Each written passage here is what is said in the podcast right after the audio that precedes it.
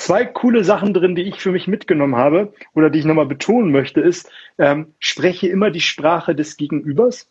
Also der Kunde kann nichts dafür, dass er Technik-Nerd ist und ähm, umgekehrt genauso wenig, aber letztendlich will der Kunde etwas vom Unternehmen und ich möchte gute Arbeit leisten als Technik-Nerd, da muss ich die Sprache des Kunden sprechen.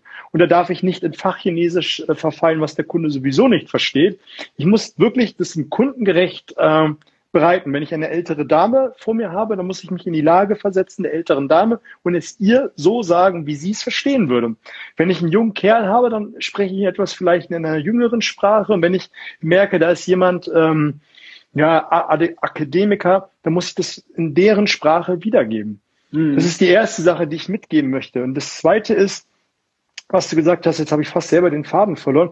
Ähm, Sprache des anderen, Ton, ah, Freundlichkeit. Freundlichkeit ist ja eins der Dinge, die Wunder wirken. Und ich glaube, das ist eine Sache, die auch im Sale, im Service sonst viel zu vernachlässigt wird. Der Kunde kann nichts dafür, dass ich das oder der Technik anders. Der Kunde kann nichts dafür, dass er jetzt in der Hotline anruft oder ein Mitarbeiter gegenübersteht und er die Geschichte zum 25. Mal am Tag erzählt. Das interessiert den Kunden auch nicht. Er ist jetzt da, er hat jetzt das Problem und es interessiert mich doch nicht, ob der Techniker das Problem jetzt heute schon zum zehnten Mal gehört hat. Ich will eine Lösung. Richtig, ganz genau.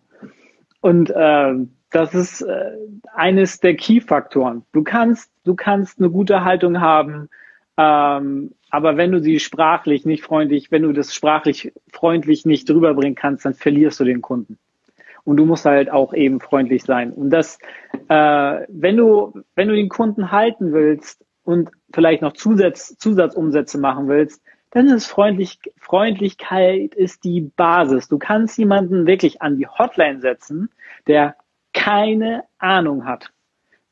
Selbst wenn der wirklich gar keine Ahnung hat und einfach nur freundlich ist und Hallo sagen kann, gute Fragen stellen kann ähm, vielleicht auch äh, mit ein paar Methoden arbeitet, um den Kunden gut abzuholen, die er lernt. Und wenn er dann nach drei, vier Minuten weiß, okay, ich habe verstanden, was das Problem ist, was der Kunde mir vermittelt, ich war freundlich, ich habe durch die Haltung Kompetenz äh, bewiesen, dann kann ich auch ihn wieder auf Musik setzen und zu Kollegen gehen, mir das kurz zeigen kann, Wissensdatenbank checken und dann wieder ran.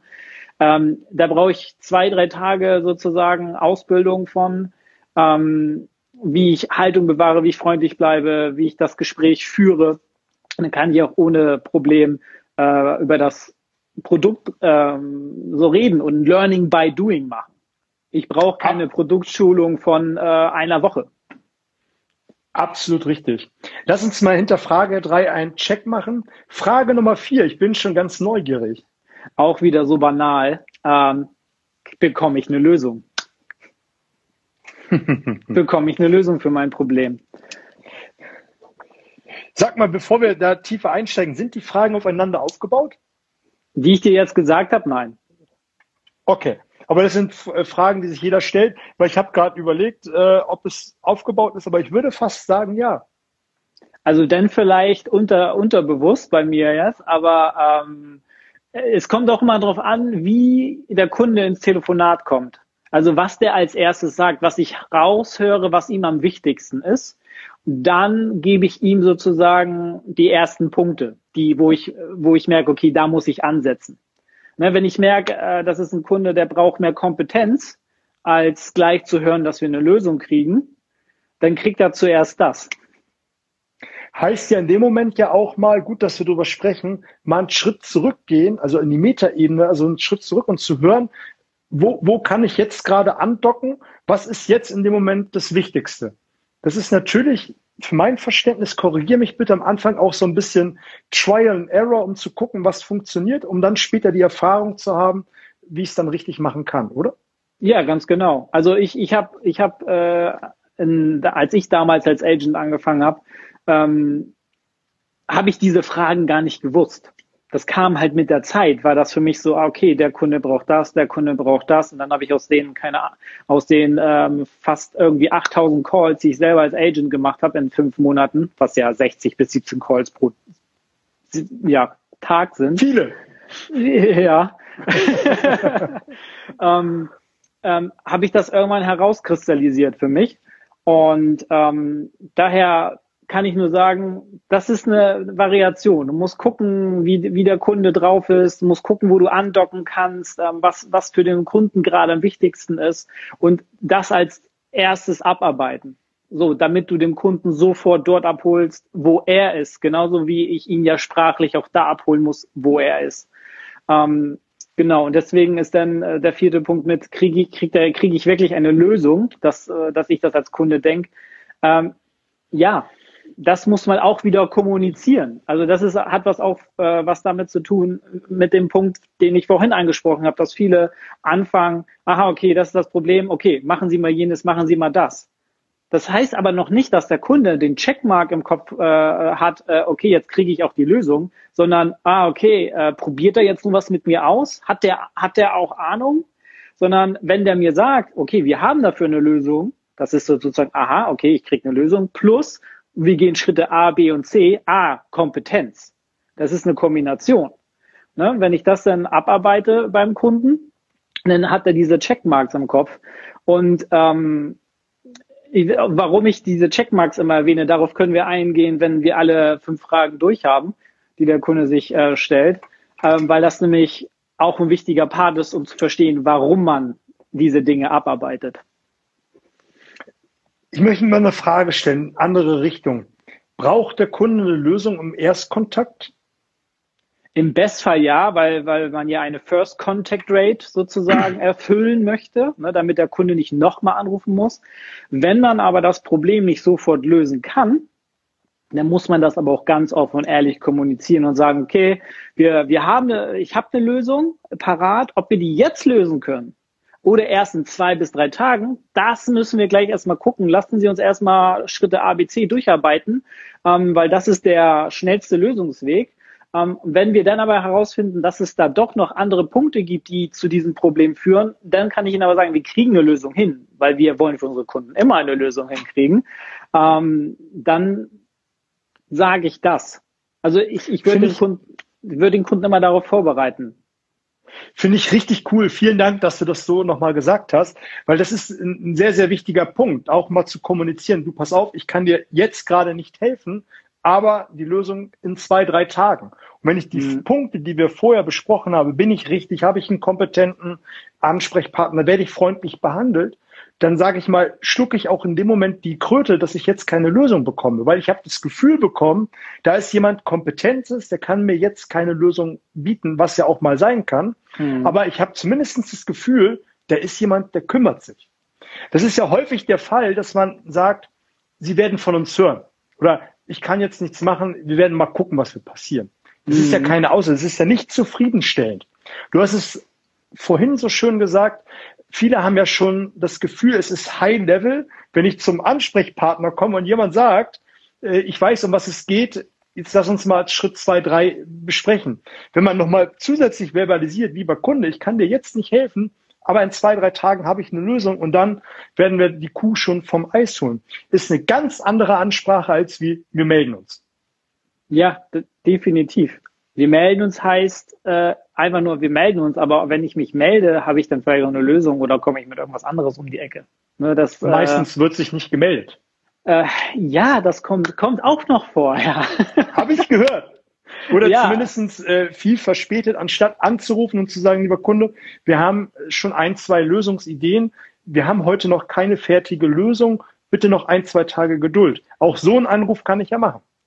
Äh, ja, definitiv. Und das ist auch wichtig. Gerade ich hatte letztens erst einen Fall, ähm, da habe ich ein Problem gehabt, wollte eine Lösung haben. Ähm, und dann haben, wurde mir, wurden mir Terminvorschläge zu, äh, nee, ich wurde nach Terminvorschlägen gefragt. Ich habe welche gesendet, damit wir dann sozusagen uns ähm, zusammentun können.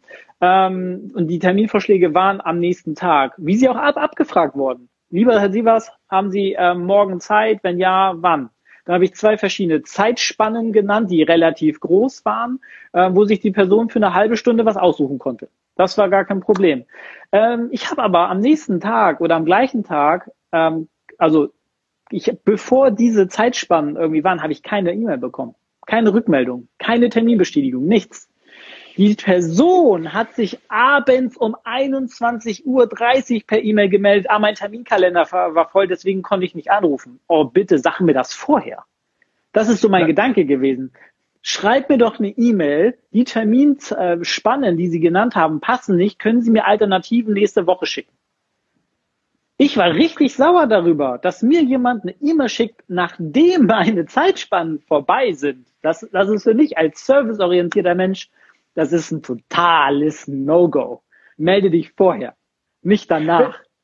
Cool, dass du das nochmal gesagt hast, sonst hätte ich gefragt, wie du dich gefühlt hast. Das ist ja genau der Punkt. Du bist sauer und dann wirst du wahrscheinlich in Zukunft dieses Unternehmen meiden und hast keinen Bock mehr drauf, weil du Angst auch ein Stück weit Angst hast, äh, das könnte nochmal passieren und dann sagst du, nee, dann lieber nicht, dann suche ich mir was anderes.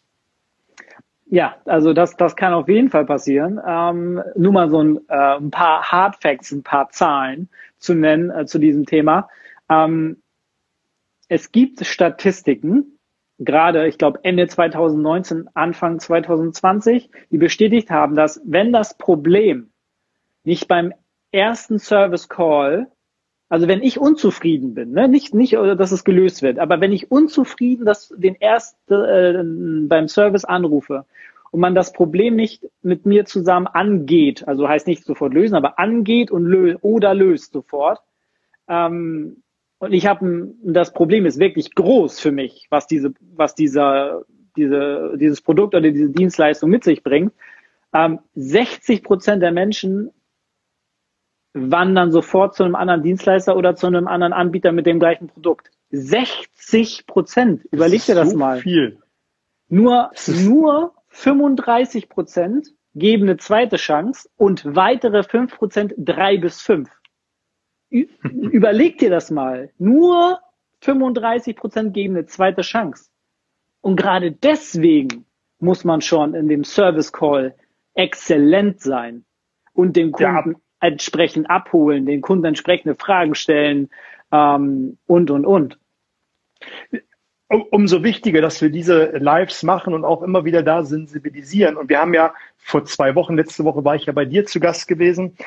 Und wer es nicht gesehen hat, vor zwei Wochen haben wir ja gerade darüber gesprochen, warum Service vernachlässigt wird, warum man es unbedingt tun sollte, genau um solche Punkte, wie du jetzt gerade nochmal gesagt hast, zu vermeiden.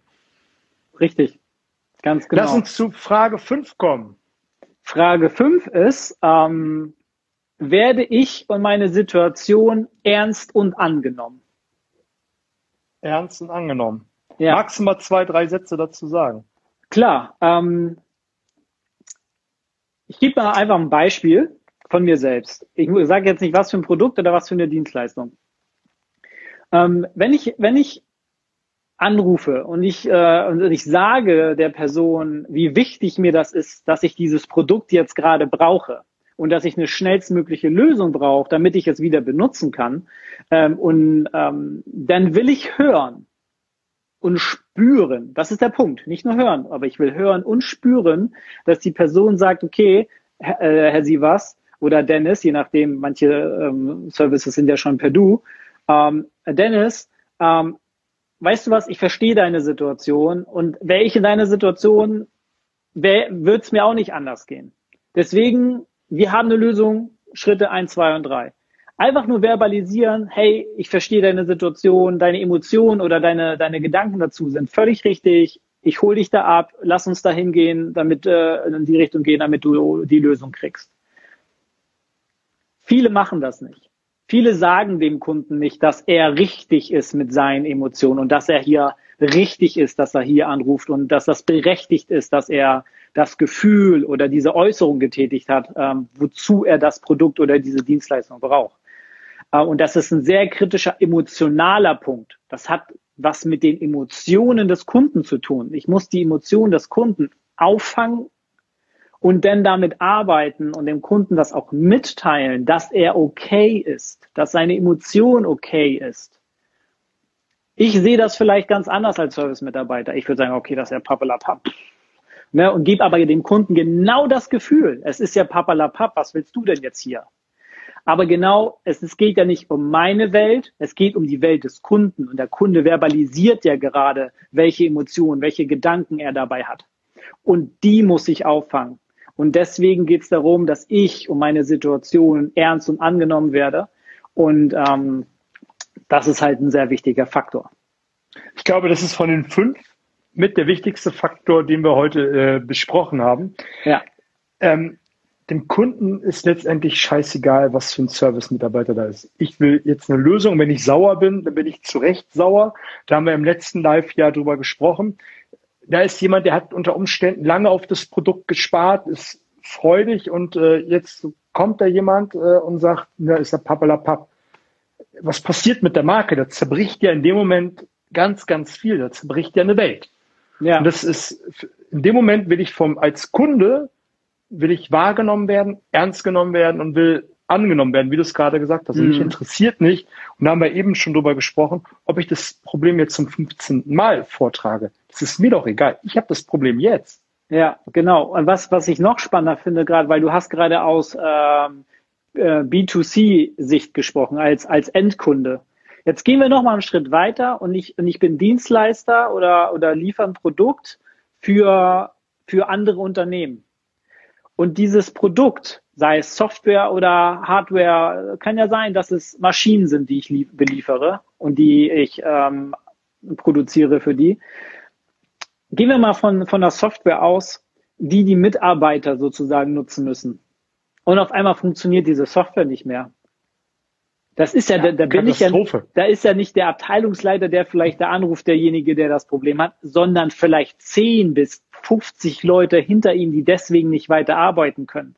Was für ein zusätzlicher Schaden vielleicht entsteht gerade äh, der im Hintergrund ist, das müssen viele im Kundenservice, besonders im B2B-Bereich, bei etlichen Software-Varianten auch immer im, im, Hinterkopf haben. Immer. Das ist, das ist nicht nur die Person, die anruft, sondern dahinter ist eine ganze Maschinerie, die vielleicht wegen unserem Produkt gerade gestoppt wird. Umsatzeinbrüche, Mitarbeiterproduktion, Effektivität, Effizienz, alles gestoppt. Ähm, und das sind Kosten, die da entstehen, über die sich manche Service-Mitarbeiter gar keine Gedanken machen und dann auch gar nicht diese richtigen Emotionen wahrnehmen. Also die nehmen das nicht wahr, die fangen das nicht auf, die verbalisieren das auch gar nicht, dass derjenige richtig ist hier und dass man eine Lösung anbietet und ähm, dass, dass der Kunde einfach richtig ist. So. Und ähm, das, das ist so wichtig. Also egal ob im Endkundenbereich oder im Businessbereich. Ja, im Endkundenbereich wird dann ähm, nicht über Umsatzeinbrüche gesprochen, sondern darüber, dass ich das fünf bis zehn anderen Leuten erzähle, was für ein Kackunternehmen das ist. Ob ich jetzt Service, Dienste, was auch immer, darüber mhm. wird ja gesprochen. Richtig. Das ist ja, ist ja entscheidend, ne? Lass uns die fünf Fragen nochmal zusammenfassen und dann kann, können ja die, die es gesehen haben und auch jetzt später sehen werden, mal reinschreiben, was für die, die am wichtigsten Punkte gewesen sind, was Sie am meisten mit rausgenommen haben und was Sie sich für das nächste Live äh, mit dir wünschen, wenn wir wieder über exzellenten Service sprechen. Ich habe mir aufgeschrieben, bin ich hier überhaupt richtig? Ne? Ich denke, das ist die erste Frage mit. Und ähm, ist derjenige kompetent oder strahlt er die Kompetenz aus. Und da haben wir auch über Haltung gesprochen.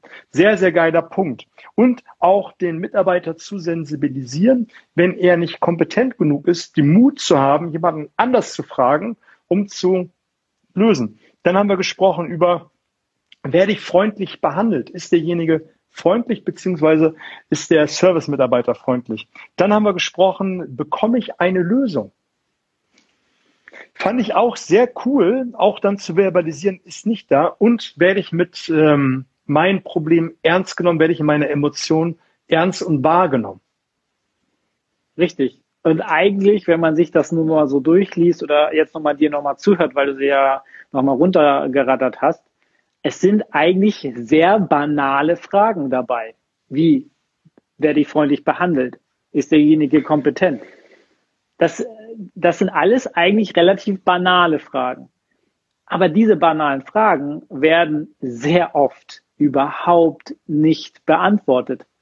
Und, ähm, und da kommen wir nochmal zu dem Punkt, weshalb der Kunde diese unbewussten Fragen hat oder was es auslöst, wenn der Kunde keine Checkmark setzen kann. Der Kunde ist automatisch und ohne dass er das will, er ist nervös, Er Klar. arbeitet, er arbeitet teilweise viel schlechter mit, die Lösung voranzutreiben. Ähm, und äh, da, das verhindert alleine schon dem Mitarbeiter, dem Kunden einen echt guten Service zu liefern, weil der Kunde den Call im schlimmsten Fall durch sein, durch sein, äh, seine Nervosität oder vielleicht auch ein, ein Ärger, weil er halt nicht abgeholt wurde, den er weiterhin mit sich rumschleppt, sabotiert er den Service Call selbst. Ja, durch, sein, durch, durch eine weitere Wut, durch, durch, äh, durch, eine, durch eine weitere Unsicherheit, was denn jetzt überhaupt hier passiert. Ähm, und deswegen müssen diese unterbewussten Fragen beantwortet werden, damit diese Checkmarks gesetzt werden, damit der Kunde ruhig, entspannt und halt auch mitarbeitet. Sehr cool. Ich, mö ich möchte dem Live noch einen Untertitel geben, weil ich glaube, das wird gerade als Führungskraft beziehungsweise Geschäftsführer des Unternehmens äh, vergessen. Sensibilisiere deine Mitarbeiter für diese, für diese Punkte. Ich meine, jetzt mache ich das mal aus Sales-Sicht. Wenn ein Kunde in den Laden kommt und fragt, bin ich bei Ihnen richtig, ich möchte einen Fernseher kaufen, ja, der da vorne. Also anstatt mal erstmal Hallo zu sagen, Freundlichkeit gehört ja auch mit dazu. Und du kannst, was du heute erzählt hast, viele Punkte auf den Alltag, auf den Sale, whatever übertragen. Werde ich erstmal überhaupt freundlich begrüßt? Ist derjenige kompetent? Und dann kann man noch mal ganz anders reagieren. Und da sollte man, glaube ich, mal immer wieder sensibilisieren, auch die Mitarbeiter morgens beim Briefing nochmal diese fünf Punkte vor Augen halten, dass man die wirklich auf dem Schirm hat. Weil nicht jeder steht morgens mit, einem, mit einer Exen, mit einer exzellenten Haltung auf und ist voll dabei, um den Mitarbeiter nochmal zu sensibilisieren. Die fünf Punkte sind uns wichtig, damit wir einen exzellenten Kundenservice rocken können. Richtig, genau. Sehe ich ganz genauso. Sehr, sehr geil, denn es war mir wieder ein Fest, mit dir hier äh, zu sprechen. Nächste Woche sind wir bei dir zu Gast. Ich bin schon gespannt, äh, über was wir sprechen werden. Das wird, glaube ich, sehr, sehr spannend die Aufforderung nochmal zum Ende. Schreibt rein, was ihr mitgenommen habt, was ihr euch wünscht und ähm, ja, was ihr euch wünscht. Definitiv. Sehr also geil. Ich freue mich auf jeden Fall wieder auf nächste Woche. Wie du sagtest, dann bei mir. Und ähm, dann wird's auch wieder ein Fest. Mach's gut, mein Lieber. Hau rein. Bis dann. Lass es dir Ciao. gut gehen. Ciao.